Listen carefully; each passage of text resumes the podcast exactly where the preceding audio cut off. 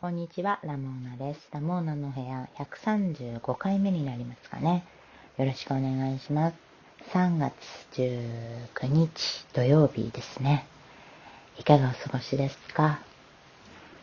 今週もね、世界、日本もね、結構なんかいろいろあって、お元気ですかね。私もね、身の回りがね、3週、ここ数週間も立て続けに家族という家族がね、新型コロナウイルスっていうやつにかかってしまいましてね、陽性反応が出てね。で、私は出ないんですよ。陰性なんですよね。だからこう、南々の代わりにね、動いてましたよ。ただね、私もやっぱり、あんまりこう、出歩けなくなりますよね。なので、なんでしょうね。なんとも言えない気持ちでしたよね。あの、陽性かかった人たちもね、元気なんですよね。熱が1日ぐらい出た後は元気なんですよね。でも、社会活動しちゃいけないでしょピンピンしてるけどずっと家の中にいるみたいなので、気の気の毒でしたよね。私もこう、やっぱりね、そこまでで出れないから、自宅待機みたいなのもあって、それに対して不満があるわけではないんですけど、気持ちが塞ぐとも違うんだけど、なんかふわふわしてましたよね。自分の時間が自分のものじゃない。なんか実感を伴って生きていない日々が続いていましたよね。もうね、みんな治って自由に出歩いていいよみたいな風にはなったんですけどね。まあちょっと疲れてますよね。それが終わった後もね。あの、通常モードに切り替えるのは大変そうですけどね、見ていて。こういう時にね、やっぱり本とか映画とかね、あと音楽とかって、すごい慰めになりますよね。出歩いて良くなったすぐ後にね、あれ見てきたんですよ。コーダ、愛の歌っていう映画を見てきて、CODA、コーダ。えっ、ー、とね、ろう者の両親を持つ健聴者の子供っていう意味なんですよね。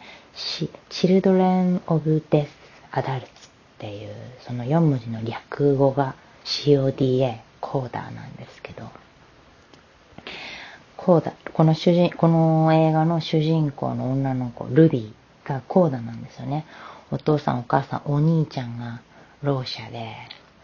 で、この子は耳聞こえるから、その家族の通訳者としてね、子供の頃から、つってもこれ高校生だから、まだ子供なんですけどね、まあ、ずっと手話をしてね、こう、家族の代わりに社会とこう、やりとりしてきてるんですよね。お父さんとお母さんとお兄ちゃんってすごいパワフルで、あの、愛情深くて、すごいいい家族なんだけど、やっぱり娘にちょっと頼ってるところがある。あ、お兄ちゃんはね、結構自立してましたけどね。お母さんが特にね、このお母さん面白かったんだけど、お母さんとお父さんは娘についつい、お前が通訳しろみたいな感じでね、頼っちゃって、娘も、本当は自分のやりたいことがあるんだけど、それを優先できないで、ついやってしまうみたいなね、その葛藤とかね、で、このルビー、主人公の女の子ルビーはすごい歌がうまいんですよね。で、歌がうまいことに、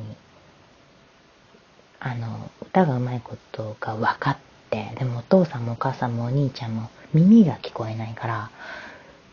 ルビーが歌がうまいことが分からないんですね。どんなにうまいって言われても自分たちでは確認のしようがないから、音楽の道に進みたいってルビーが言っても、いまいち信用できないんですよね。で、その、で、この家族もいいから、この家族の元から離れることに、ルビー自身も不安があって、音楽の道を進むのを取るのか、このまま家族とずっと一緒にいるのかっていう選択をね、迫られるのが、それはもうコーダじゃなくても、結構いろんな状況でこういうね、ことは起こりうると思うんですけど、いや、耳の聞こえない、聞こえにくい人たちと音楽っていうのもね、わーって思ったし、いやー、しんみりする映画じゃ全然ないんですよね。それすごかったですよね。笑っちゃって笑っちゃって。すっごい面白いシーンがたくさん、もう声出して笑うシーンもあれば、もうすすり泣くようなシーンもあって、感情がすごかったですね。揺れ動きがね。お父さんとお母さんとお兄ちゃんは本当に実際に手話を使う人が、使う役者さんろう者の人が役者で、そのキャスティングも画期的だったみたいでね。私お父さんすごい好きだったんですよね。このお父さん素敵だなと思いながら。お兄ちゃんも良かったですけどね。お母さんがすっごいあの、自己中なのも良かった。信憑性があって。いやー、いい映画でしたね。とっても良かったですね。こうね、自分の愛するその家族が、自分の全く知らない、わからない分野で鬼、に進みたいって言った時のあの不安な感じがね、よく、よく描かれてるなと思ったし、そのコーダの人たちの、この、抱えるね、何なんだろうな、あの、不満とか、不安とかね、ああいうものがね、すごい分かった気がしますね。いや、本当あのね、元気になるから、もしも行けそうなら、近くの映画館とかでやってそうならね、ぜひ見てみてほしいなって、まだ見られてない方はね、見てきてほしいなって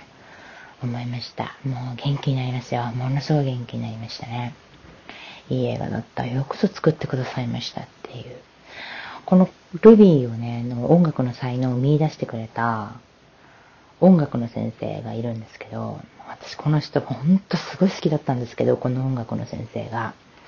で、パンフレット買ってほんと隅々まで読んだんだけど、